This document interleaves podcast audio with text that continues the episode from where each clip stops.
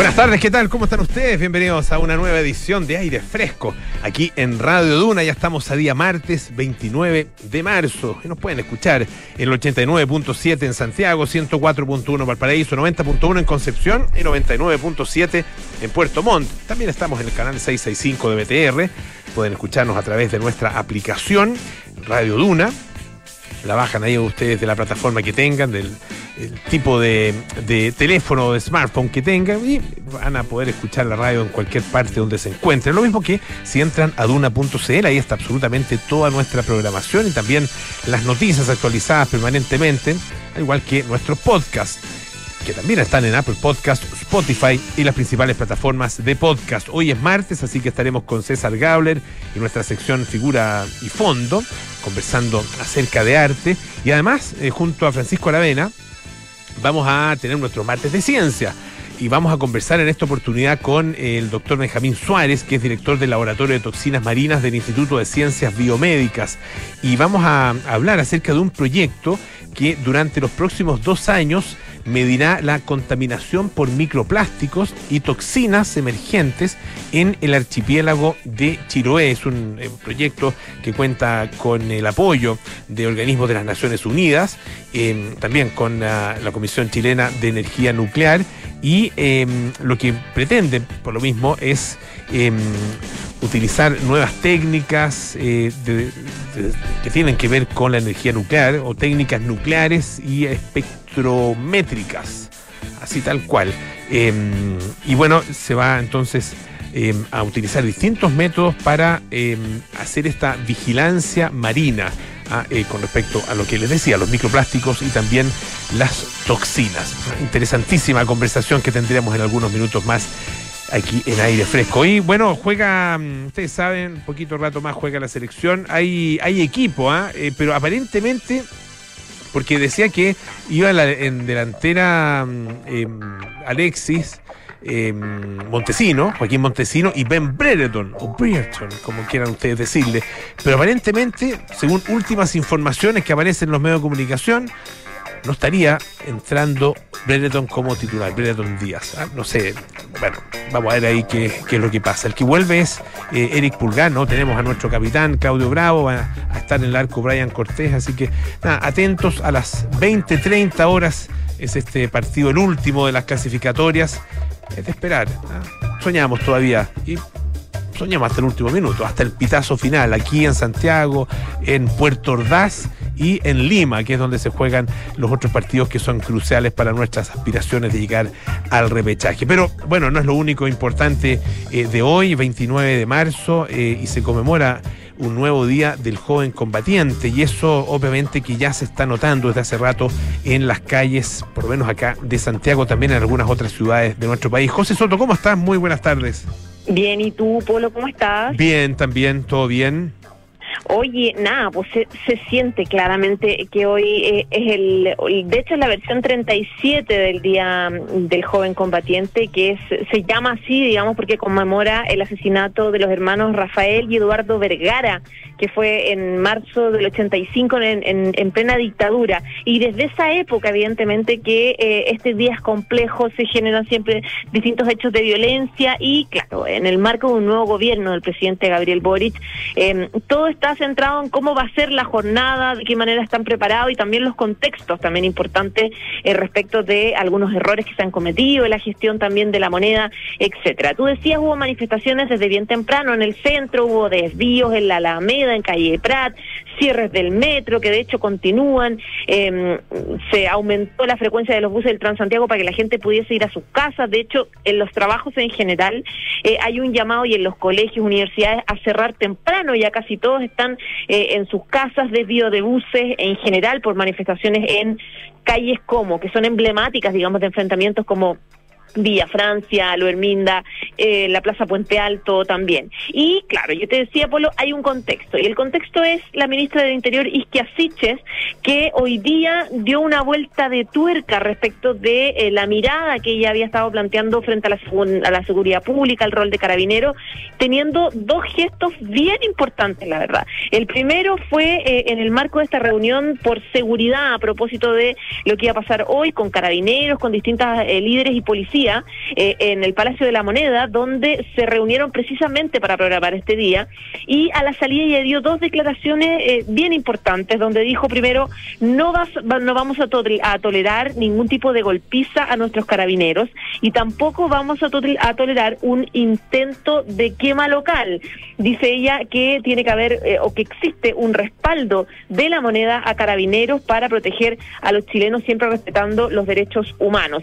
Y claro, eh, en esta reunión eh, de contingencia para abordar la violencia que se espera hoy desde las 20 horas, ella aprovecha de hacer este espaldarazo al rol de carabineros. Y claro, eh, si uno suma eso a la suerte de arrepentimiento que uno se ha enterado en off y también en on, digamos, porque lo han dicho distintas autoridades, a la actitud, digamos, que tuvo la moneda el viernes pasado por lo sucedido con este carabinero que recordemos que disparó eh, eh, hacia el suelo y, le, y lanzó una esquirla a un joven el viernes en esta marcha de la FED. En esa oportunidad estaba Isquia Siche y todos los ministros con el presidente en Cerro Castillo y todos plantearon como su, su condena a lo sucedido. Isquia Siche dijo es un hecho gravísimo. Eh, ninguna eh, ninguna autoridad mencionó la versión de Carabineros en ese minuto que dijo eh, lo que pasa es que el Carabinero dice que lo atacó una turba y que y que se trató de defender en el fondo. Incluso te acuerdas Polo que la ministra de Bienes Nacionales Javier sí, dijo es necesario refundar Carabineros o sea hubo como una como una sentencia prácticamente de la moneda y en general del oficialismo.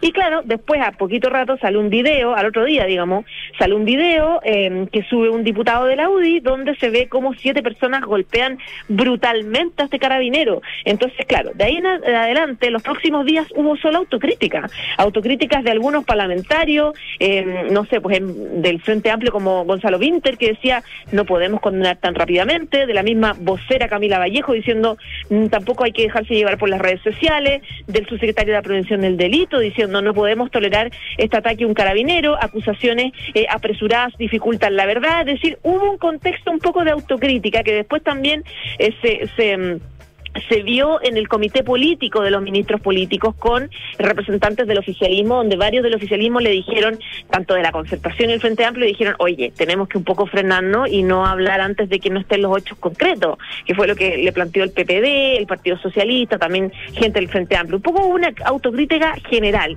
Entonces, en ese marco son las declaraciones de Isquiasistes y también sorprendió otra actitud que tuvo poquitas horas después de, los dichos de la mañana apoyando a Carabinero. Ella fue a visitar al carabinero eh, que tuvo que usar su arma de servicio el viernes pasado cuando lo atacaron.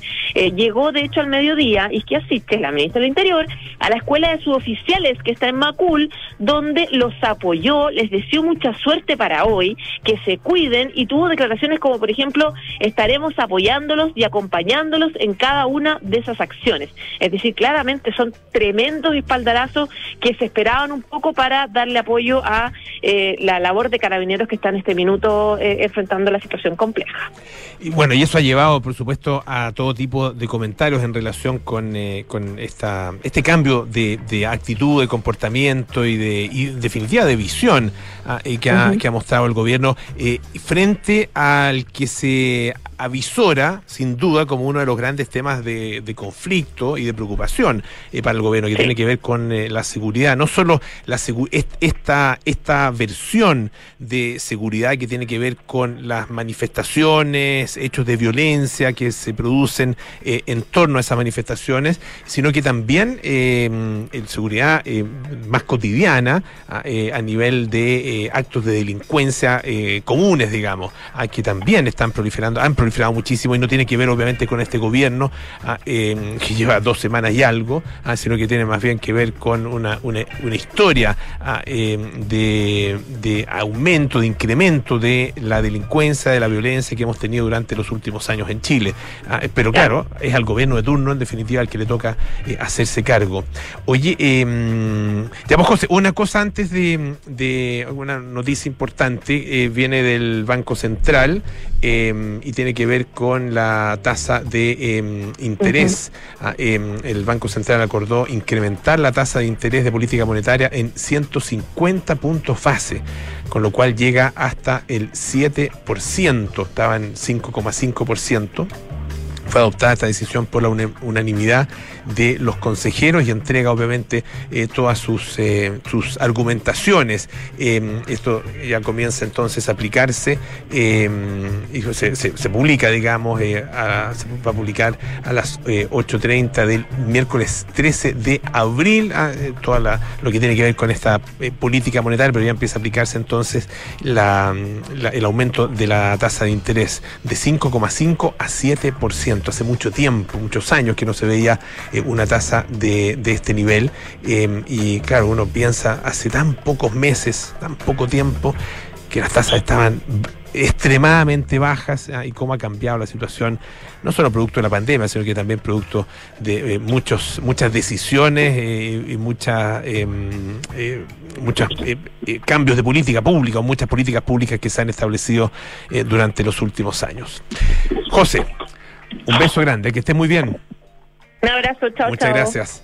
Oye, em, una cosa eh, ahí a propósito de, lo que pasa en, Ucrania, que de hecho lo, menciona también eh, el, informe o la, minuta que entrega el Banco Central. Eh, claro, esto no tiene, no tiene que ver con economía ni nada, tiene que ver con libertad de expresión. Em, y hemos comentado acerca de este medio de comunicación, este diario em, ruso, eh, Novaya Gazeta, em, que es, em, era a esta altura ya el último diario ruso independiente. Em, su director Dmitry Muratov fue premiado con, o galardonado con el Premio Nobel de la Paz hace un año, el año 2021. ¿Se acuerdan ustedes? Junto con una periodista filipina.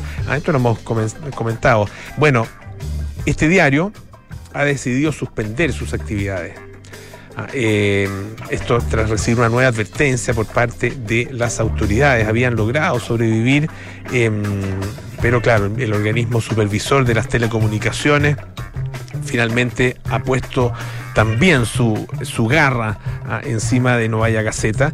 Em, ya lo había hecho em, en relación con prácticamente todos los otros eh, medios de comunicación, ah, eh, particularmente eh, audiovisuales, y en este minuto uno ya puede decir que toda la comunicación y todo el, toda la, todos los medios ah, y todas las fuentes de información o medios de, de información que existen en Rusia o, o están paralizados o dejaron de existir simplemente, o están controlados por el gobierno. Eh, dice, hemos recibido otra advertencia más de Roscom. Roskomnadzor, que es el organismo supervisor de las telecomunicaciones. Después de esto suspendemos la publicación del periódico en el sitio web, en las redes sociales y en papel hasta el final de la operación especial en el territorio de Ucrania. Ah, em, hasta el último minuto utilizan esa denominación en vez de hablar de invasión o de guerra, que, ah, son las dos palabras prohibidas allá en, em, en, Rusia. Atentamente dice la redacción de Novaya Gazeta. Ah, eh, esto es un comunicado que se, em, que se entregó hace muy poquito y que estaba puesto en el portal de este diario. Ahora, ellos dicen que no saben por qué eh, se les ha hecho esta nueva advertencia. Ah, dice que ni siquiera han recibido copia de la primera advertencia. No sabemos qué dice. Ah, se ha publicado el mensaje de que había una advertencia al periódico, pero no nos han enviado absolutamente nada. Ah, y recordemos que hace muy poco, a principios de marzo, el Parlamento em, ruso legislaba eh, una ley absolutamente express, eh, aplicando a partir de ahora condenas de hasta 15 años de cárcel a quienes desinformaran acerca de este conflicto.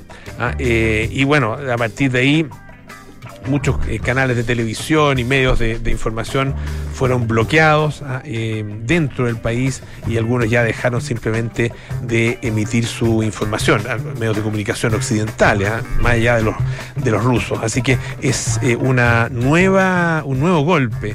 Ah, em, un nuevo golpe que eh, cae sobre los medios de comunicación rusos. A estas alturas, la verdad es que em, no hay en Rusia información independiente de ningún tipo, ah, ni siquiera a través de eh, Internet y a través de las redes sociales. Y a propósito de información, hay una polémica en Argentina ah, que tiene que ver con una declaración de un funcionario que se llama Gustavo Vélez, ah, secretario de Asuntos Estratégicos que en el marco de un encuentro que hubo del Consejo Económico y Social, bueno, eh, dijo que vamos, eh, habló sobre, sobre Internet, sobre las redes, las redes sociales, sobre la información, dijo, vamos a profundizar los lineamientos centrales del uso de las redes sociales para el bien común, dijo. Ah, dice que se está trabajando en un proyecto para el buen uso de estas redes sociales. Eh, y esto, claro, remite directamente a una posible regulación de los contenidos digitales, a que es, claro, un tema sensible en todo el mundo y particularmente en aquellos países donde los eh, gobiernos se van eh, haciendo, por así decirlo, cada vez más fuertes. Ah, como es el caso, claro, no vamos a comparar Rusia, o sea, Argentina con Rusia, obviamente, pero también eh, tienen ciertas, eh, eh, su, gobierno, el gobierno argentino tiene ciertas actitudes ah, de corte autoritario cada cierto tiempo, particularmente en relación con los medios de comunicación. Y esto viene de, esto es de larga data, viene del gobierno de Néstor Kirchner, ah, pasando por el de Cristina Fernández y ahora el de Alberto Fernández. bueno, claro, estas palabras de este funcionario, el señor Vélez, se, se viralizaron rápidamente, pero bueno, desde el Ejecutivo salieron a intentar relativizar lo que se había anunciado y dice que em, hay un resumen ah, de este proyecto, em, pero que el, funcionario no lo había eh, explicado o enunciado de la manera correcta. Ah, em, claro, y que en realidad el proyecto dista mucho de, o lo que él anunció dista mucho del proyecto real y que lo que se busca no es regular los contenidos de las redes, ah, sino que darle un, eh, un marco normativo a, eh, la, mm, difusión de eh, eh, opiniones y de puntos de vista y de información a través de las redes sociales. Pero claro, ellos dicen no es un intento de regular las redes sociales tampoco vulnerar la libertad de expresión, ni mucho menos avasallar ningún derecho constitucional pretender cualquier otra interpretación. Dicen desde el Ejecutivo, es algo alejado, la verdad, lo que estamos realizando con seriedad y profesionalismo. Em, ahora, dice que eh, el, este, este proyecto, Redes para el Bien Común, ah, em, es un programa em, que nace eh, a partir de una adhesión de Argentina a un pacto, ah, pacto dice por la información y la democracia, Em, y que tiene por objeto abordar los múltiples desafíos del ejercicio de la ciudadanía en tiempos de Internet y aportar a la construcción de un ecosistema digital más plural y respetuoso que potencie la calidad del debate público. Vamos a ver qué, pasa finalmente, si estas leyes efectivamente son o no eh, aprobadas o si estas regulaciones ah, pasan a ser parte de, eh, la, del sistema de leyes y de regulaciones internas de Argentina. Y vamos a ver qué efecto tiene. Este tipo de ideas no solo, pasa, no, solo están presentes en Argentina, la hemos visto en otros países también, ah, ideas similares que han surgido desde la Convención Constitucional. Vamos a escuchar un poquito de música. Swing Out Sister, Breakout.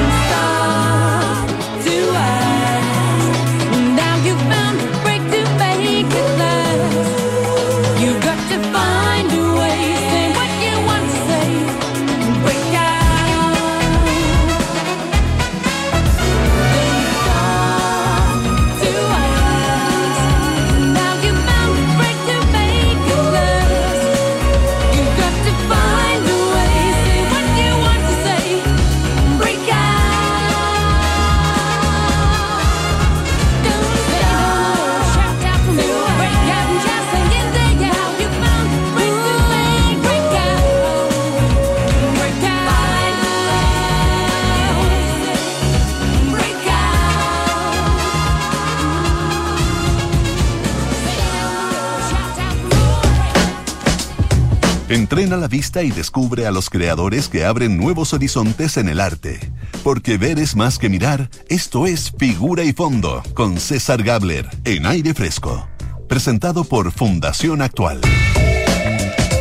Lo tenemos en esta oportunidad al teléfono, por Meet en realidad, a César Gabler, pero estamos comunicados y estamos eh, listos para hablar de arte en nuestra sección Figura y Fondo. ¿Cómo estás, César? Bien, y tú, Polo, al final eso es lo que importa, estar comunicados. la próxima sí, semana absolutamente. espero estar completamente en vivo ahí, presente. de cuerpo presente. Se te escucha perfecto.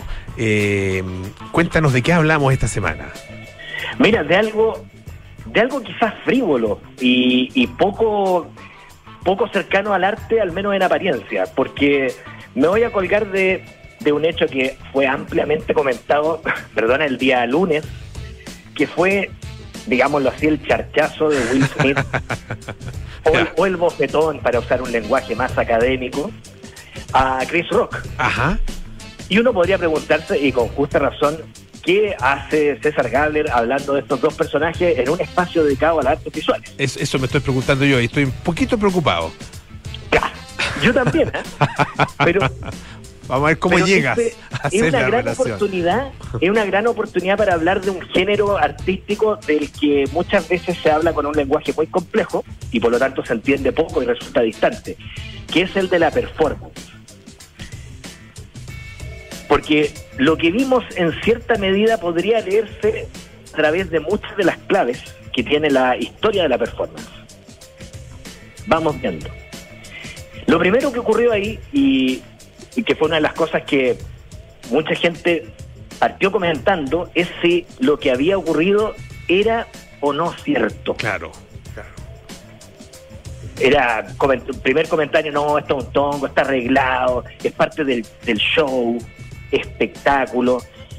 Todas aprehensiones, sospechas que podían ser bastante legítimas, atendiendo que ambos personajes son actores, estaban en un espacio de absoluta representación y que además encima están, eh, uno ve el teatro gigantesco, pero ellos están como en un espacio especial, que es como una suerte de, club de la comedia, ¿cierto? Un pequeño, no sé, eh, un escenario como de café concert, el de, de estos privilegiados que están nominados, ¿no? Entonces es un espacio de representación.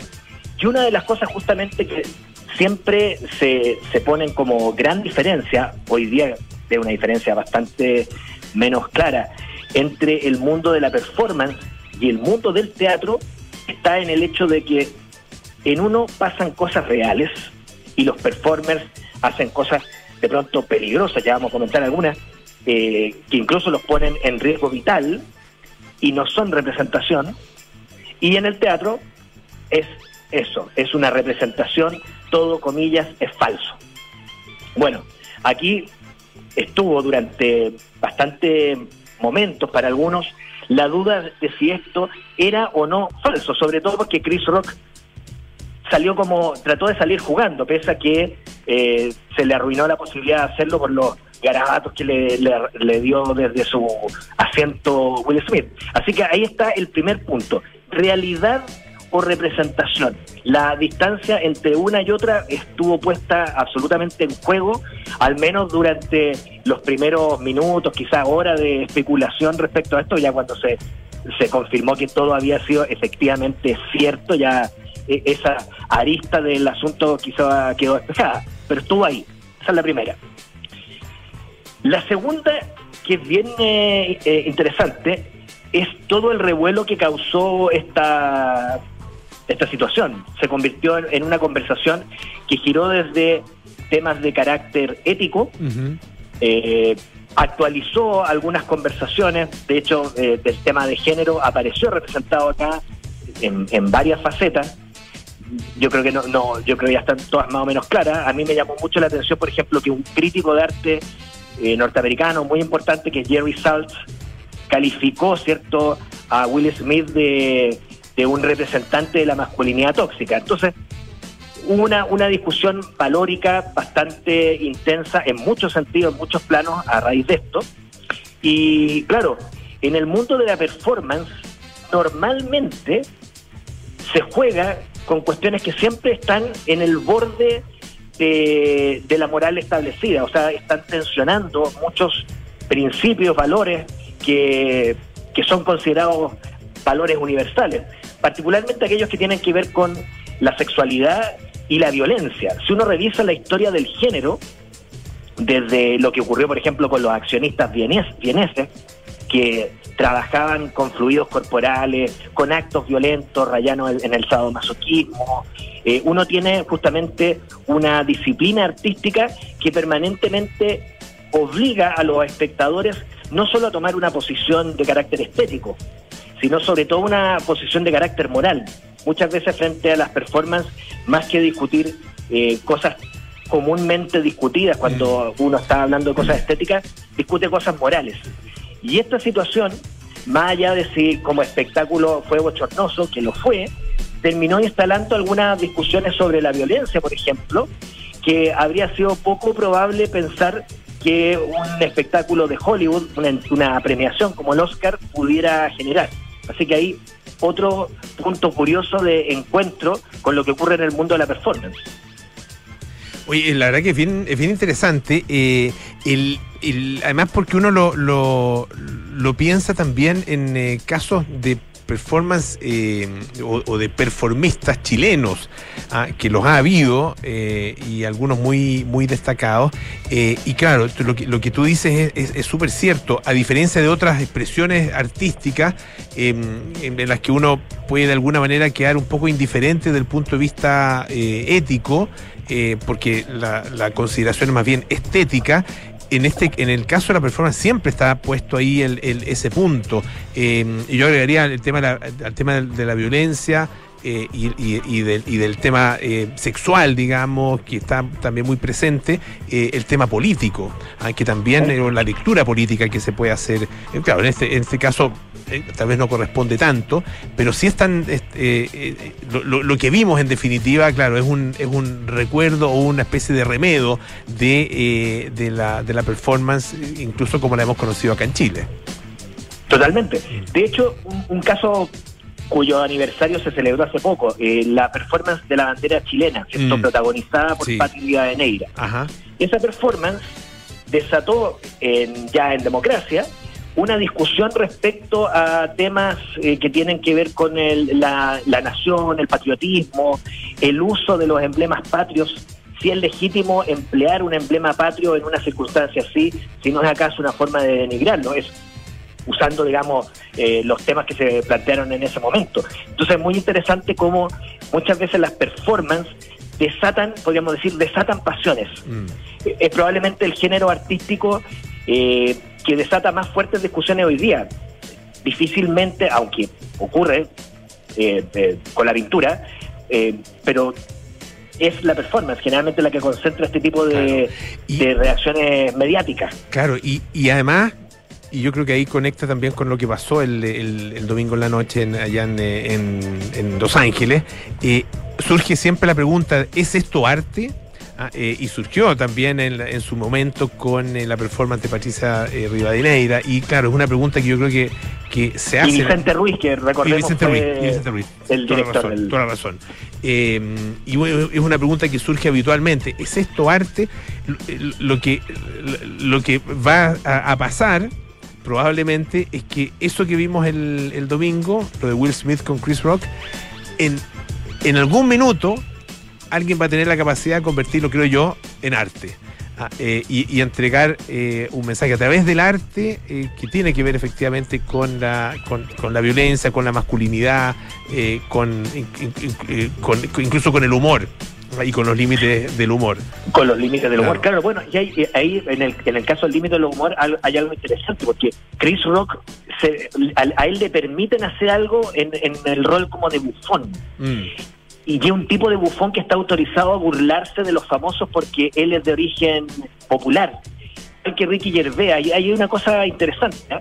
Es como que estos personajes que vienen eh, del mundo más popular, si se quiere, estuviesen autorizados a burlarse eh, sin límites de los actores famosos, ellos también lo son, eh, en un espacio eh, acotado.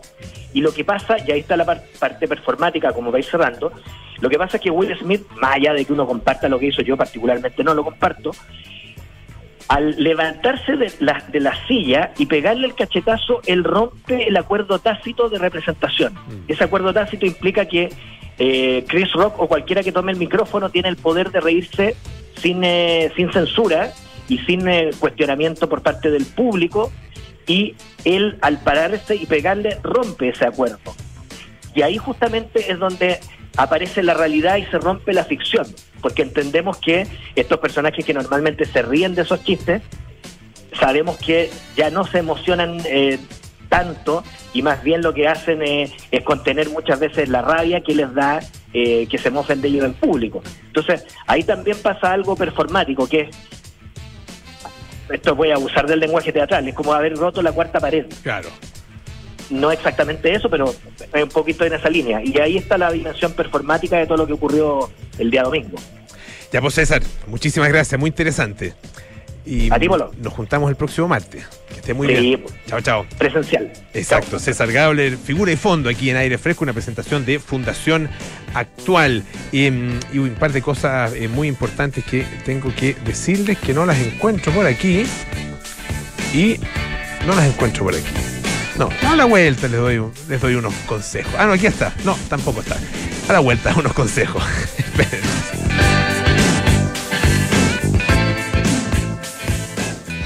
Cariño, ¿cómo estás? ¿Sigues trabajando aún? No, no, estoy viendo en la página de Verisur. Quiero averiguar de poner una alarma. Desde que les robaron a los del tercero, no me quedo tranquila. Sí, buena idea, pero ¿se puede instalar en un departamento arrendado? En el sitio web dice que se puede, ¿eh? y si nos cambiamos la vuelven a instalar en donde estemos. Ah, perfecto. Llamemos entonces. Contrata la alarma Cero Visión, capaz de actuar antes de que lleguen las fuerzas de seguridad. Llámanos al 600-385-0003 o calcula online en verisur.cl. Activa Verisur, activa tu tranquilidad. ¿Cuántos días de vacaciones tiene Mario? Rex Más lo sabe. El mejor software de remuneraciones de Chile y el más completo, porque también resolvemos tareas como asistencia, firma digital y automatización. Conoce más en rexmas.com. En Advance de la Universidad San Sebastián estamos buscando talentos que sean capaces de liderar equipos y generar nuevos proyectos profesionales. Si quieres perfeccionar tus conocimientos, estudia en Advance USS, el programa líder en Chile que te entregará las herramientas necesarias para potenciar y destacar en tu vida profesional. Postula a una nueva carrera en modalidad online o presencial para admisión 2022 en advance.uss.cl. Estás en aire fresco con Polo Ramírez. Ya estamos de vuelta aquí en Aire Fresco, esto es Radio Duna. Rex Más es el mejor software de remuneraciones de Chile y el más completo porque Rex Más también te ayuda con asistencia, firma digital o automatización, entre otras tareas. ¿Qué esperas? Conoce más ahora en rexmas.com. Advance de Universidad San Sebastián, el programa líder en Chile que te entregará las herramientas para potenciar y destacar en tu vida profesional. Estudia una nueva carrera en modalidad online o presencial. Postura en advance.uss.cl y sé parte del nuevo club Paula Cocina. Disfruta de una experiencia gastronómica única. Casas semanales con los reconocidos chefs de Paula Cocina. Recetarios, newsletters, descuentos y mucho más. Suscríbete en paulacocina.cl. Presenta Unimark. Nos preparamos para los viajes espaciales, conocemos los últimos avances de la medicina y nos enteramos de los nuevos algoritmos que se están usando. Activa tu inteligencia artificial, porque en aire fresco es hora de conversar con los expertos junto a Polo Ramírez y Francisco Aravena. Bueno, ya estamos listos con Francisco Aravena para conversar sobre ciencia, como todos los días, Marte. ¿Cómo estás, Pancho? Muy bien, Polo, ¿cómo estás tú? Bien, gracias. Oye, muy interesante el tema que nos trae nuestro invitado hoy. Tiene que ver con contaminación, particularmente con contaminación por microplásticos y toxinas. Específicamente en el mar frente a Chiloé, todo esto eh, a raíz de un, eh, de un proyecto que se va a extender por eh, dos años para validar herramientas para cuantificar la cantidad y el tipo de contaminación que existe en esa zona y también las toxinas marinas emergentes en estos ecosistemas costeros que obviamente tienen una, una repercusión no solamente en lo que tiene que ver con la, la- el cuidado del medio ambiente, sino que también con el sustento económico de muchas comunidades eh, de la zona.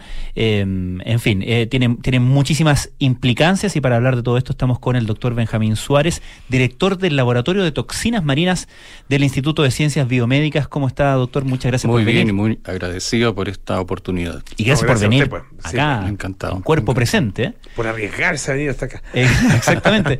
Doctor, hay muchas cosas eh, que, que- que llaman la atención de esto, pero partamos por la necesidad de hacer esto. ¿Cuánto sabemos de la contaminación por microplásticos y de las toxinas marinas y cuánto necesitamos saber? En el mundo hay un esfuerzo de investigación de hace décadas sobre el tema de la basura plástica en general, no solamente de los fragmentos microscópicos, que tienen un severo impacto invisible en la salud no solo del ecosistema, de los animales marinos, sino también en los seres humanos, como se ha descrito últimamente. Ahora, con- todo contaminante ambiental, así como los problemas de salud que estamos viviendo, el medir la amenaza es esencial y hay que medirla de manera confiable, de manera que sea creíble, no solo por la autoridad sanitaria, sino por los afectados. Un ensayo, un análisis PCR que sea mal hecho puede dar un resultado que puede tener consecuencias severas.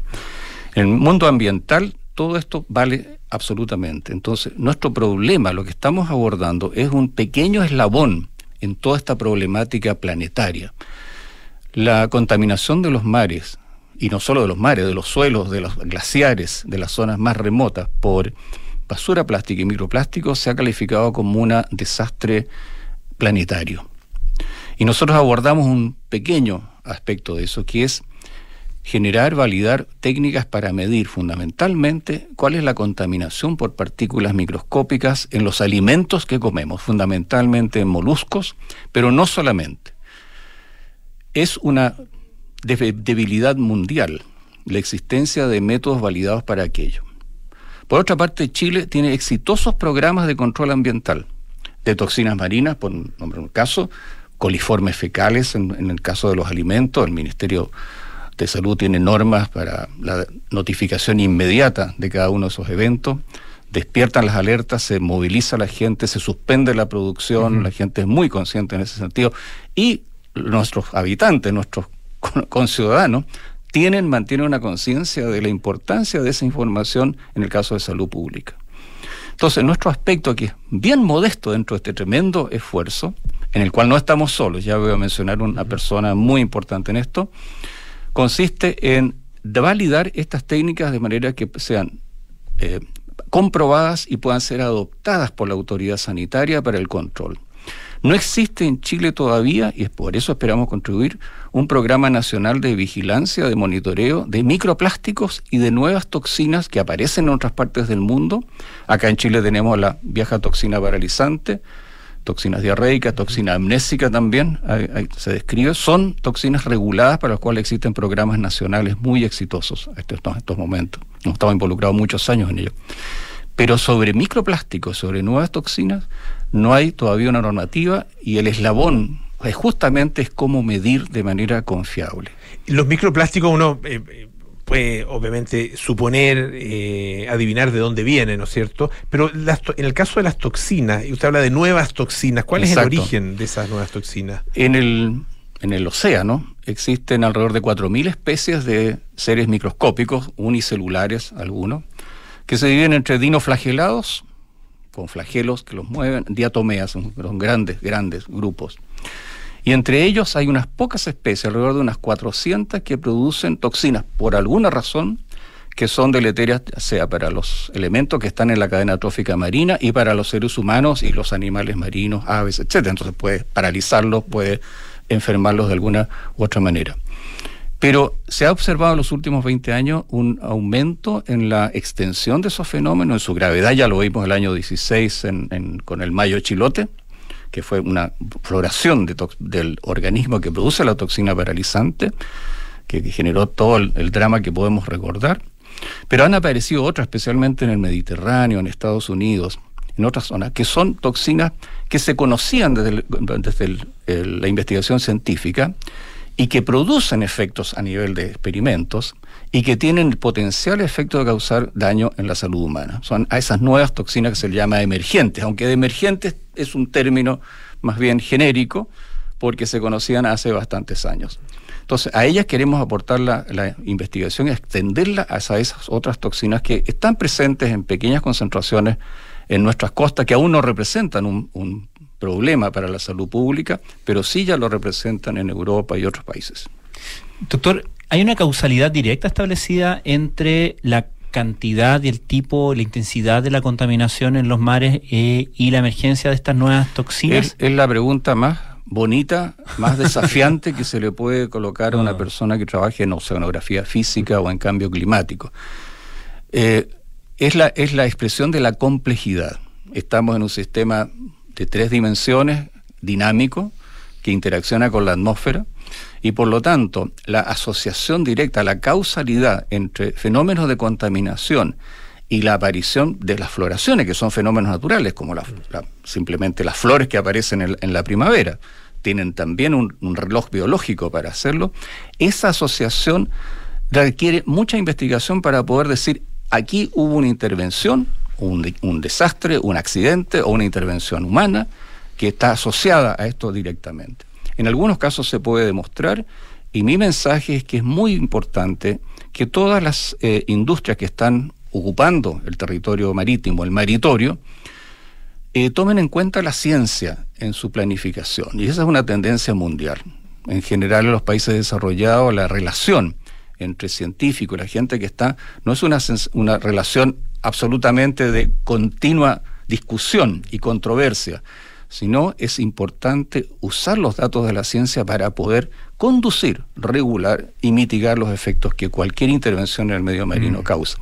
Pero la respuesta es, eh, es difícil de darla, no es satisfactoria en un medio como este, porque eh, no es decir no se sabe, sino que está actuando usted con variables tan complejas como aquella que se elevan, se, se, investigan cuando se estudia el cambio climático, sus forzamientos, cuáles son las condiciones. En esto tenemos grandes esperanzas con la ministra de Medio Ambiente, que justamente ha trabajado desde la complejidad en esto. Y yo creo que falta la interrelación de esos estudios con el medio marino con mayor fuerza, mayor energía. Hay una gran tendencia a la monodisciplina incluso en áreas del medio marino donde toda la gente interacciona cuando se trata de ciencia y de monitoreo y vigilancia. Pero yo creo que entre las personas que los científicos del clima tenemos que estrechar lazos con las personas que trabajan en el medio marino, justamente para abordar seriamente esa pregunta que es central y que todo ciudadano tiene el derecho de, de ver respondida. Estamos conversando con el doctor Benjamín Suárez, director del Laboratorio de Toxinas Marinas del Instituto de Ciencias Biomédicas. Una cosa que llama la atención eh, son eh, sus socios en, esta, en esta iniciativa, ¿no es cierto?, en este trabajo que están haciendo para eh, em, el desarrollo de estas mediciones de contaminación por microplásticos y toxinas, que es el Organismo Internacional de Energía Atómica de la ONU y la Comisión Chilena de Energía Nuclear. Em, ¿Qué tiene que ver es muy sencilla. nuclear, muy sencilla. atómica? muy buena la pregunta, muy sencilla. el organismo de Naciones Unidas se, organizó en la posguerra, Segunda Guerra Mundial, para el control de la proliferación. Pero Naciones Unidas le dio un mandato que tenía que generar programas de cooperación técnica, que es una división mucho más importante que el tema de estudio, cuidado de la proliferación en estos momentos por presupuesto, expertos para promover el uso de técnicas nucleares e isotópicas en salud pública, en agricultura o en, en estos temas. Entonces, el mayor porcentaje de las acciones del OIEA, que se llama Organismo Internacional de Energía Atómica, que suena un poco ominoso, tiene expresiones tan concretas como, por ejemplo, la esterilización de la mosca de la fruta en el norte de Chile, que es muy antigua o la generación de radiofármacos en la Reina, en el, pequeño reactor de investigación que hay ahí. No es un reactor de potencia, por favor, es un reactor hmm. de investigación que genera los fármacos para la radioterapia y para la imagenología. Cuando usted le hace un escáner o un PET, una emisión de positrones, se utiliza un reactivo que dura muy poco y que es producido en eso y viaja a las clínicas para ser utilizado. Entonces, las aplicaciones pacíficas no se hacen con eh, eh, sustancias que sean radioactivas peligrosas. Eh, es más, hay más radioactividad que usted puede medir, medir en la pintura de una pared de su casa que la que está asociada a estos fármacos que se utilizan normalmente en, en salud pública o en otro. En el caso de la radiación de la mosca de la fruta se utilizan cosas muy focalizadas en un entorno muy protegido de manera que no se expone a la gente. Entonces, yo creo que es en ese caso la relación que tenemos con la porque nosotros desarrollamos hace muchos años un método para medir toxinas paralizantes que utilizaba una sonda radioactiva comercial que se envía por avión en, congelado y que tiene una muy baja radioactividad pero como los equipos son cada vez más son, de medición son cada vez más sensibles, uno utiliza mínimas cantidades en sus experimentos. Bueno, y este tipo de, mediciones se hace bajo la supervisión de los especialistas del Hospital Clínico de la Universidad de Chile, que tiene un departamento de radiología que le da a usted la licencia para poder hacer los experimentos, incluso el espacio tiene que tener ciertas características de protección y ventilación para hacerlo. Entonces, le doy esa, respuesta para tranquilizarlo en porque estos nombres tan, tan rimbombantes, pero tiene que ver con el programa de cooperación técnica que nos ha apoyado desde el año 2002. Y ahora recién estamos entrando al tema de microplástico, que a diferencia de los fenómenos naturales que vimos, es de origen antrópico, es de origen del ser humano. No, no tiene mm. por qué la basura, los residuos plásticos, llegar al mar a los cursos de agua, que es la fuente principal de contaminación de los mares. Entonces este proyecto aborda un aspecto técnico, de medición cuánto hay, pero también un aspecto de ciencia ciudadana, porque la gente tiene que cambiar algunas de sus prácticas habituales, y eso lo digo con total franqueza, porque como trabajamos en Chiloé, conocemos mm. muchos amigos, ellos están conscientes. Eh, hay encuestas hechas por el profesor Martin Till, Martín Till es un profesor distinguidísimo de la Universidad Católica del Norte que trabaja en esto hace muchos años desde el punto de vista científico, pero también con iniciativas de ciencia ciudadana con estudiantes, los científicos de la basura. Científico de la basura usted lo busca y va a encontrar las iniciativas extraordinarias del profesor Till desde Coquimbo, desde la herradura donde está la, la universidad. No estamos solos en esto, hay mucha gente trabajando. Y en esto es necesario abordar estos problemas no solo desde el punto de vista técnico, lo hemos referido hasta este momento, sino en interacción. Nosotros vamos a trabajar, estamos trabajando hace años con el Liceo Insular de Echao, liceo de 1.500 estudiantes, una rama técnico-profesional una rama humanista. Entonces, este tipo de información para actuar, para poder convencer, tiene que entrar al currículum. Por lo tanto, ellos están dispuestos en su planificación docente a que tengamos prácticas de muestreo con los niños, con los profesores, niñas y niños y profesoras y profesores, en una zona, en zonas específicas de la isla de Chiloé, en, especial una donde está su instalación para enseñar la, la, especialidad de acuicultura, la especialidad técnico profesional. Entonces, es una combinación del enfoque social y de los aspectos técnicos. Eh, profesor, el, eh, si hablamos de eh, contaminación, si hablamos de las costas de Chiloé, uno asocia y tiende a, pensar que ahí hay un hay un gran hay una gran responsabilidad de las actividades productivas en la zona. ¿Es así? Es así, pero yo lo veo desde un punto de vista optimista. Nosotros hicimos los primeros muestreos en arena, que es una especie de proxy del nivel de contaminación local. Hay un método estadístico para sacar las muestras de arena que están bastante especializados mis colegas allá, y descubrimos que el 70% de los residuos que uno colecta con un sedazo, mira el microscopio, es la primera medida bastante simple, se puede hacer con los estudiantes sin ningún problema, era plumavit, ¿ya? es decir, poliestireno expandido, que proviene de los flotadores que se utilizan en, la industria.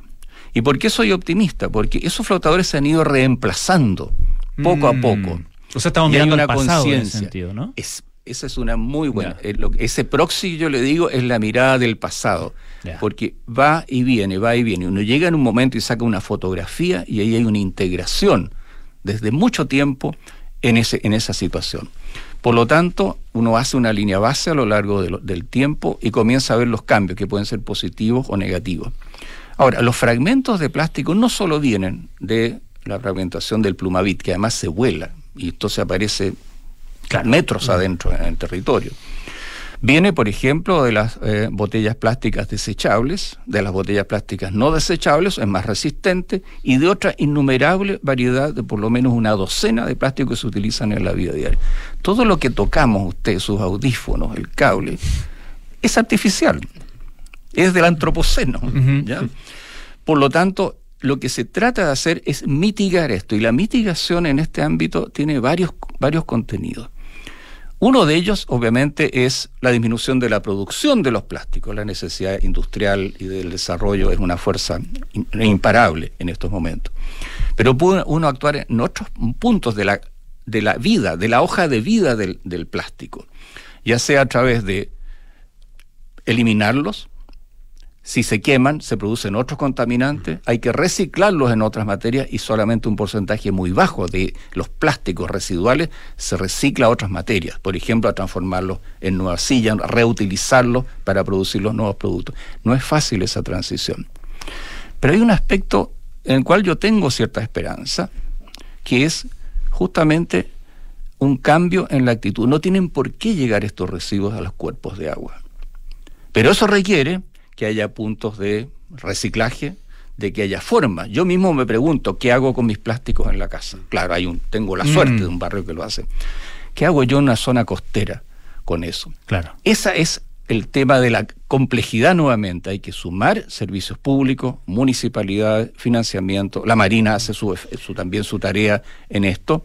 Y hay conciencia, hay conciencia de que esto no puede seguir adelante, pero no se ven rápidamente caminos de solución. Y en ese, en ese ámbito tratamos nosotros de hacer nuestro granito de arena. Pero se han establecido algunas políticas públicas, como por ejemplo el tema de las bolsas de basura. Exactamente. Eh, exactamente. eh, está- Todo va en el buen camino. Ya, está bien en cami- y, y- y- y si usted tuviera que Son decir- indispensables.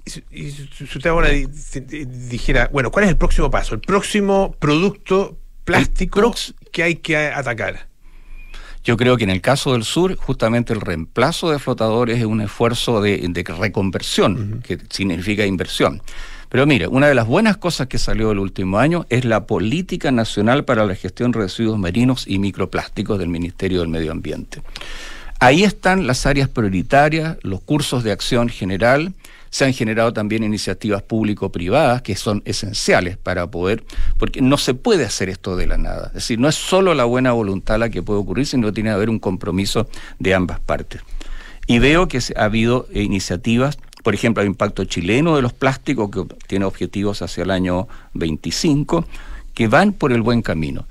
Pero esto tiene que sumarse a la organización de la gente consciente con los datos de la ciencia, y ahí yo pongo mis, mis, mis apuestas en la gente más joven, en los niños y niñas que tienen una conciencia ambiental que felizmente se les está entregando en los colegios con todas las dificultades de la pandemia, pero están viendo los problemas, están viendo cómo los peces se mueren, cómo las tortugas se enredan. Eso es lo más dramático. Pero ocurre que ya se descubrió que los biberones de las mamaderas que usamos sueltan durante los periodos de los procesos de, de- donde se hierven, ¿no es cierto? Se sueltan microplástico y va a dar a, a las bobitas. Doctor, desgraciadamente se nos acabó el tiempo, Sí. súper interesante. Eh, muchísimas gracias al doctor. Nos dejó una, una puerta abierta a otra Sí, dimensión de sí, preguntas. vamos, a tener que, vamos a tener que volver a invitarlo, director del Laboratorio de Toxinas Marinas del Instituto de Ciencias Biomédicas. Muchísimas gracias. Le agradezco ¿ah? mucho esta oportunidad. Gracias, gusto, Pancho. doctor. Hasta el próximo martes. Nos vemos. Ya nos vamos, viene cartas notables con Bárbara Espejos, luego Josefina Ríos y Matías del Río, nada personal. Terapia Chilense con María José Ollea, Arturo Fontaine y Noam Titelman. Sistema Crónica Epitafios con Bárbara Espejo y Rodrigo Santa María. Todo eso tenemos para ofrecerles. Y por supuesto, la mejor música aquí en Radio Duna. Nos juntamos mañana para más aire fresco. Chao.